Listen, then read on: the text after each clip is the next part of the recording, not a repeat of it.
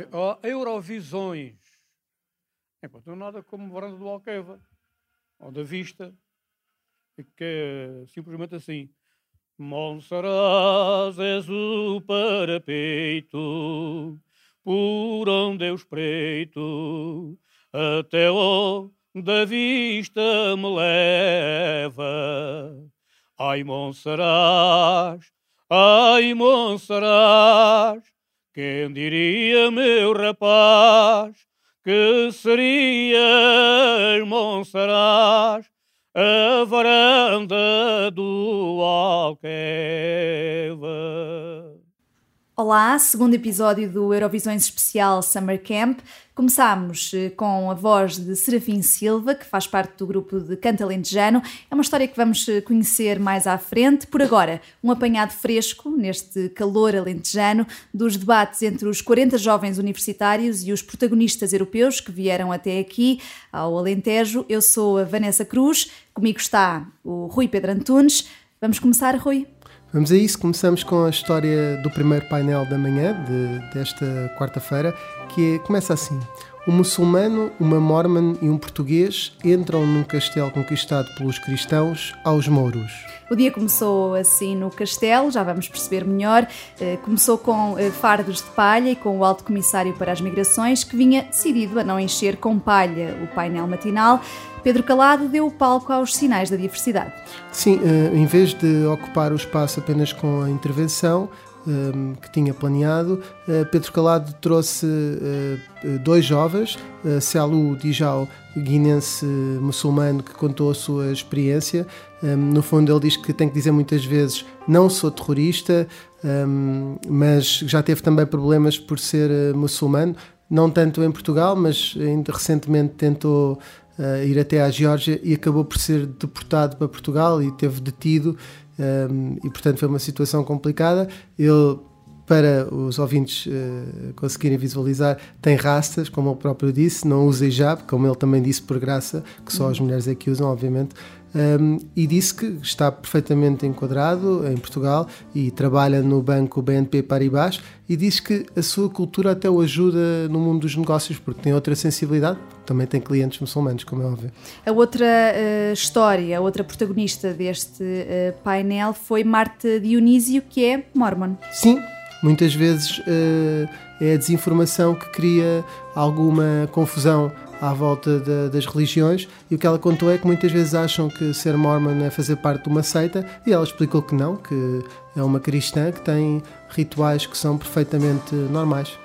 Os dois jovens, então, que acompanharam o Alto Comissário para as Migrações. Pedro Calado, o comissário, um, lamentou aqueles que querem um regresso ao passado na civilização, uh, mas diz que o erro de todos foi não ouvir aqueles que uh, destilam ódio nas redes sociais.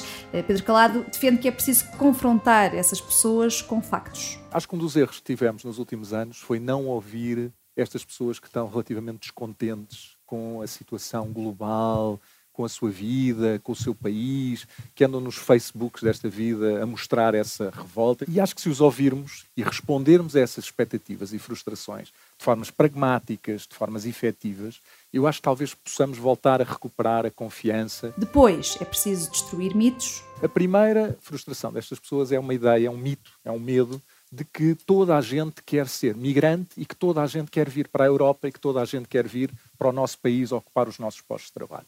Se nós perguntarmos, e o Eurostat fez isso recentemente aos europeus, qual é o número que estimam de estrangeiros na Europa, em média as pessoas respondem quatro vezes mais do que a realidade. Pedro Calado, que lembrou também que um dia foram os portugueses os migrantes. Disse até que essa história devia ser eh, contada nas escolas. Éramos os outros nos anos 60, é? Em 1957, com a erupção do vulcão dos Capelinhos, 10 mil portugueses foram acolhidos como refugiados nos Açores. Nós não aprendemos isto na escola.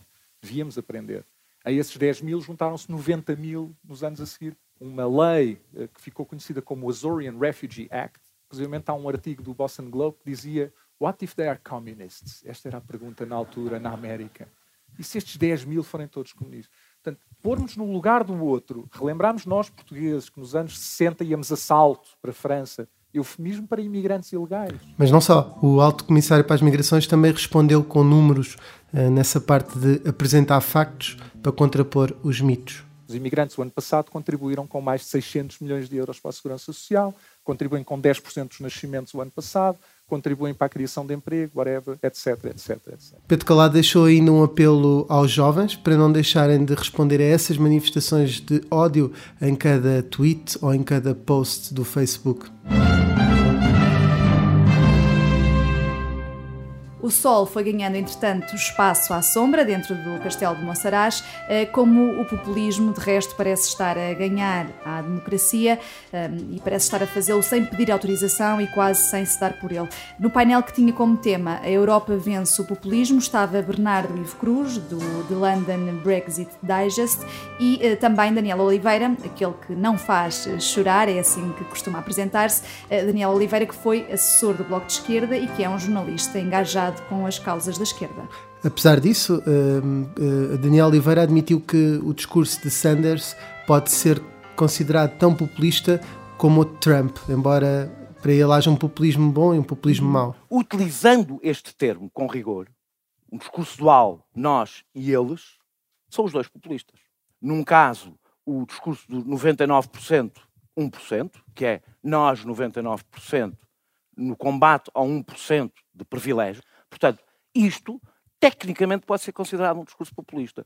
O discurso sobre os imigrantes, típico da extrema-direita, e nós contra os de baixo. Podem ser os imigrantes, podem ser os ciganos, depende dos países, podem ser só os pobres, como no Brasil, Daniel Oliveira contestou também a ideia de que os extremos se tocam, que é uma frase que é dita muitas vezes, porque neste caso uh, nem todos os extremismos são iguais, como ele próprio tenta transmitir. É, é uma ideia muito sedutora. Não é verdade. Entre um radical anti-abolicionista uh, da escravatura e um radical esclavagista, eles não se tocavam entre um judeu eh, que esteve em Varsóvia, pegou nas armas contra os nazis, no gueto de Varsóvia, morreu, e um nazi, estão dois extremos que não se tocam. O comentador identifica também uma crise de autoridade intelectual e contesta a ideia de que, da política de proximidade. Não sei se o presidente Marcelo sentiu aqui as orelhas a arder ou não, mas também deveria ser dirigido para ele. Acho que há um limite de proximidade, que é o limite de proximidade que transforma o político no Manel e no António e no Fernando. E no Bolsonaro, que deixa mensagens no, no, no, no Facebook a falar da mulher do, do, do, Macron. Pedro Mota Soares eh, acabou por assistir, não sei se reparaste, Vanessa, que ele estava sentado nos Num. Cantinho. Sim, nos fardos de palha, porque ia participar num painel a seguir, que, chamado de Ser Europeu, e ainda ouviu uma farpa uh, de, de Daniel Oliveira que acusou os centristas de estarem a absorver o discurso da extrema-direita. Nós, de repente, recuamos na nossa discussão e quando os partidos do, do, do, chamado sistema, eles próprios começam a interiorizar parte desse discurso. Por exemplo, eh, não é por estar aqui um, um deputado do, do, CDS, quando começam a falar de ideologia de género e coisas desse género, começam a absorver o discurso da extrema-direita e a utilizá-lo para ver se não são devorados pela extrema-direita. Quem também esteve neste painel foi então Bernardo Ivo Cruz, do The London Brexit Digest. Um, ele que alertou que, embora o Brexit seja um processo populista, as razões eh, que levaram ao Brexit, essas não são. O processo do Brexit é claramente populista. A razão mais profunda do Brexit não é tão simples. Não, não, nós não conseguimos reduzir o Brexit a um exercício puro de populismo ou de simplificação. A razão mais profunda do Brexit tem a ver com, uh, se quiserem, com o facto de Napoleão não ter conseguido invadir o Reino Unido.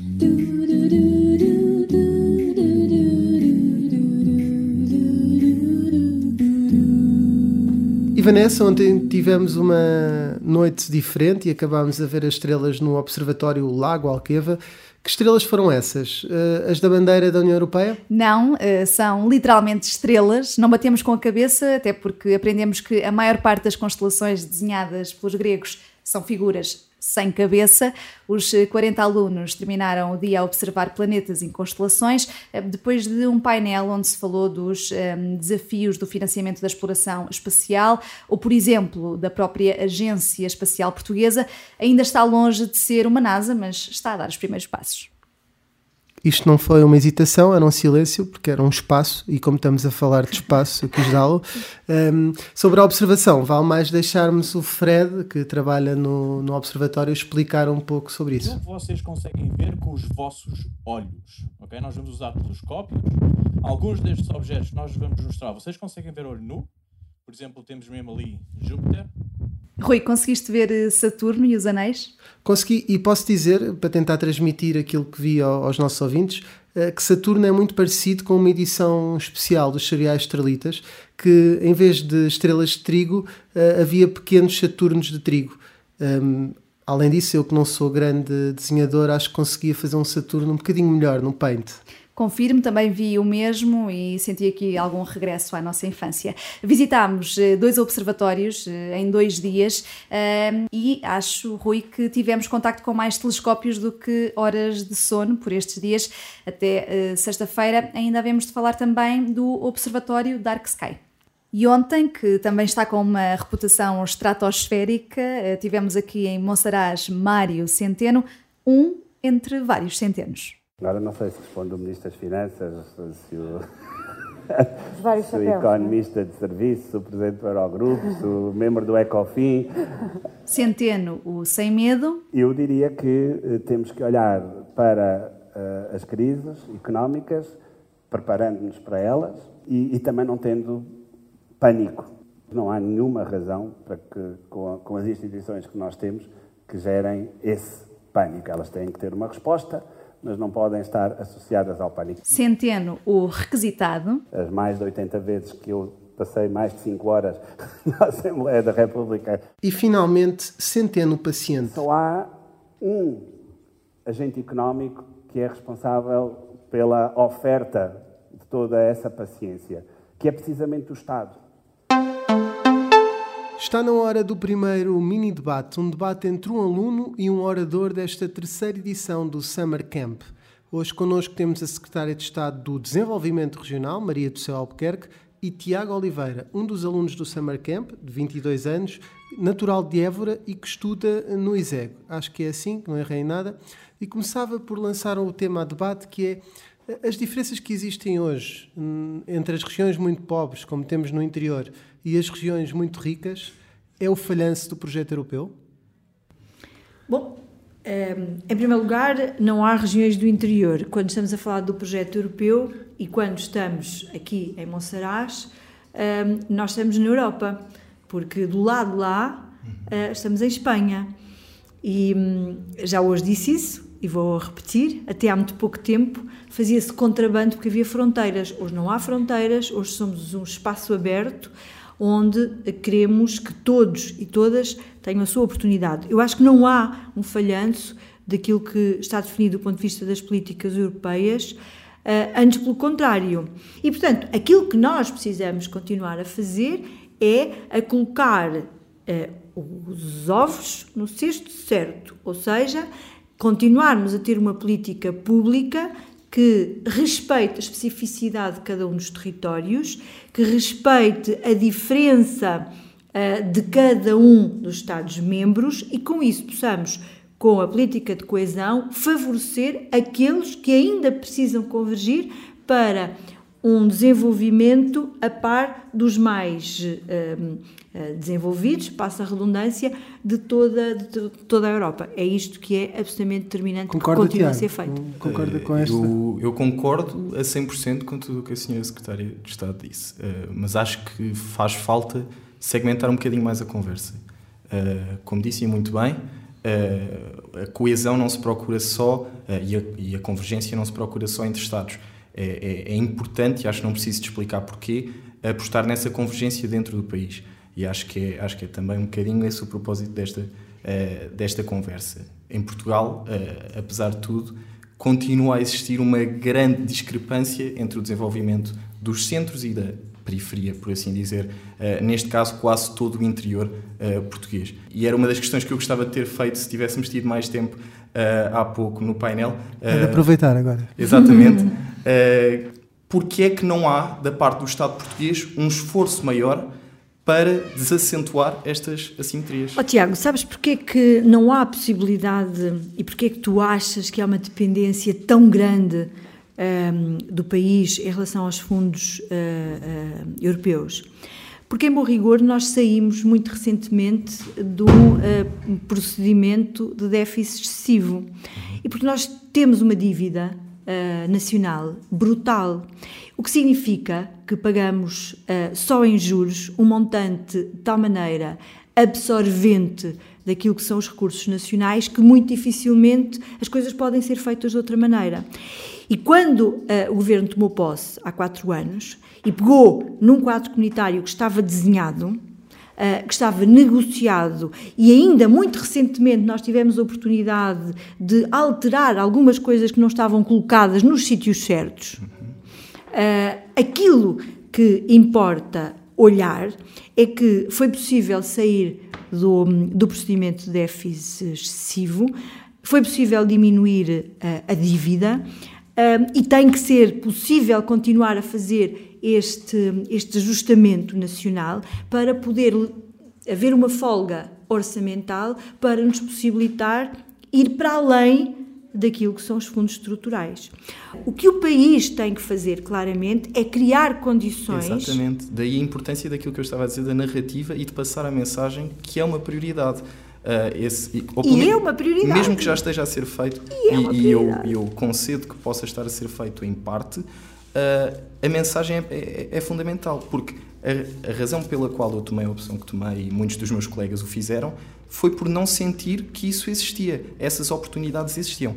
Olha as empresas que estão no fundão. Mas precisamente, isso vem, uh, vem de, isso vem de situações. De ponta. Isso... Agora, que propostas é que tu tens concretas? É que nós também temos que começar a materializar. Porque, de facto, o regime de incentivos fiscais existe para favorecer as empresas que uhum. se queiram instalar no interior do país. Criaram-se as melhores acessibilidades. Uhum. Uh, os fundos europeus. As melhores acessibilidades em que sentido? Físicas. De, de quê? de, de transportes? Também, não é perfeito. Tenho a, não é perfeito. Tenho que discordar nesse aspecto. Não é perfeito. A ligação de Beja a Évora é feita por um comboio a gasóleo que. Uh, mas tu sabes tão bem quanto eu que a prioridade das últimas décadas não foi a ferrovia. É a prioridade atual. Não sei se lhe chamaria prioridade atual. Uh, compreendo que foram feitos esforços agora de novos troços Uh, não, norte, no norte eu não estou a falar a, a, a, de prioridade daquilo está a ser feito. Há um uhum. programa Ferrovia 2020, mas que é apenas o início daquilo que está previsto fazer no Portugal 2030. Pronto. Da modernização, até porque estamos todos imbuídos daquilo que é absolutamente determinante, que é diminuir a nossa pegada um, ambiental. Uhum. E, portanto, somos obrigados a ter políticas públicas, também do ponto de vista dos, dos transportes, transporte coletivo, e, a ferrovia claramente assenta nesse paradigma, para fazer diferente. É isto que nós precisamos. Agora, não tenhamos ilusões, nós podemos ter as melhores uh, uh, estratégias de política pública que temos e que queremos continuar a fazer essa aposta para as regiões de baixa densidade. Não nos podemos esquecer que o país só poderá a, a, crescer e ter a dimensão internacional se crescermos todos e se tivermos a capacidade de puxar todos uns pelos outros. Eu disse isso na minha intervenção de há bocadinho. Uhum. A ideia tem que ser sempre os pequenos a serem puxados pelos maiores e os maiores a serem claro, solidários. Isto tem que se passar dentro do, da Europa, com os Estados-membros, mas tem que se passar também dentro do próprio país. Isso é absolutamente determinante. Não nos podemos esquecer, é que nós precisamos de pessoas. Nós precisamos de massa crítica e que não se vai fazer estritamente um, com o aumento da natalidade. Daí aquilo que por exemplo, o governo criou muito recentemente, com o programa Imigrante, para criar condições para que quem teve a necessidade ou o desejo de ir para fora e que hoje queira voltar uhum. e que encontre aqui a sua oportunidade, tenha as condições desenhadas para tal. Claro. Eu agradeço a ambos, principalmente hum, na cordialidade que tiveram na discordância. Uh, mas não, nós não discordamos, peço desculpa, mas agora esse é registro tem que ficar. nós não discordamos, nós tivemos não opiniões, não, não discordamos, fomos complementares. Eu percebo a insegurança e a irreverência do Tiago, como jovem que é, tenho filhas da idade dele. Agora, não podemos, como dizia há pouco o Ministro da, da Economia, nós temos duas formas de olhar para o copo. O copo meio cheio uhum. ou o copo meio vazio. E na idade em que o Tiago está, aquilo que eu espero da geração dele, que é a geração das minhas filhas, é que olhe para o copo uh, meio cheio, mas que se sinta responsável por acabar de o encher. Muito obrigado a ambos, a Tiago Oliveira e a Secretária de Estado de Desenvolvimento Regional. Acabamos, ou quase acabamos, como começamos, com o canto alentejano. Não é nada como Varanda do Alqueva, ou da Vista, que é simplesmente assim. Monsaraz és o parapeito, por onde eu espreito, até o da vista me leva. Ai, Monsaraz, ai, Monsaraz, quem diria, meu rapaz, que serias, Monsaraz, a varanda do Alqueva. Voz de cantador Serafim Silva, um antigo operário fabril que sempre viveu com o cante. Era uma coisa do ouvido e saía uma canção. Ia com os meus pais quando era tenra idade, digamos assim, uh, ia para a Monda, ia para as aceifas, uh, para a Panha da Azeitona, e eles aí cantavam. Cantavam todos em conjunto. Depois vinham no caminho para, para casa e vinham cantando. Chegava a casa, as mulheres iam tratar da lida da casa, da lida doméstica, os homens, regra geral, iam para a taberna beber um copo. Bebiam um copo, cantavam. Por exemplo, na apanha da azeitona, vem um pássaro fazendo um ninho, ou está no ninho, e começam a, o pássaro que está no ninho, começam a fazer a improvisar e depois dali nasce uma, uma moda, uma canção. Já reformado, Serafim Silva dedica-se agora a tempo inteiro à arte, já na nova sede, numa antiga escola primária abandonada que foi reabilitada com fundos europeus. Nós não tínhamos sede, este edifício estava aqui abandonado uh, e estava degradado. Uh, começámos a espicaçar, a, a roer, a roer, epa, temos que, temos de, temos de. E com o município foi feito um projeto, foi candidato a essas a, a, a Europa. 31 mil euros foi mais ou menos a ajuda europeia no investimento do município de Reguengos de Monsaraz. Serafim diz que a Europa é bem-vinda, os fundos comunitários ajudaram os cantadores a terem um teto com todas as condições. Ser património imaterial da humanidade pela Unesco também foi um marco importante. Mudou, mudou. Mudou em vários aspectos. A quantidade, digamos que, de solicitações dos grupos aumentou os grupos são solicitados muito mais vezes.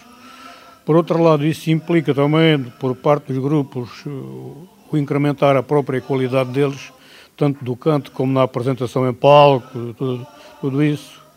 Eh, muitos grupos de rapaziada jovem começaram a ser criados, a ser formados de novo. Portanto, é uma forma de, digamos que, manter o canto e passá-lo para a posteridade. A fotografia com o Presidente da República de há dois anos também está na parede para a posteridade. Marcelo Rebelo de Souza, vestido a rigor, como um cantador, aqui a rima sente-se em casa. Mesmo sem jeito de cantador. Amanhã está de volta o Observador. A partir de Monsaraz com factos, histórias e opiniões. De mais um Eurovisões. Mas a cantiga a quem sabe, fechamos este podcast especial com a versão do hino da alegria de Cátia Guerreiro a partir do adro da igreja de Monsaraz. Até amanhã.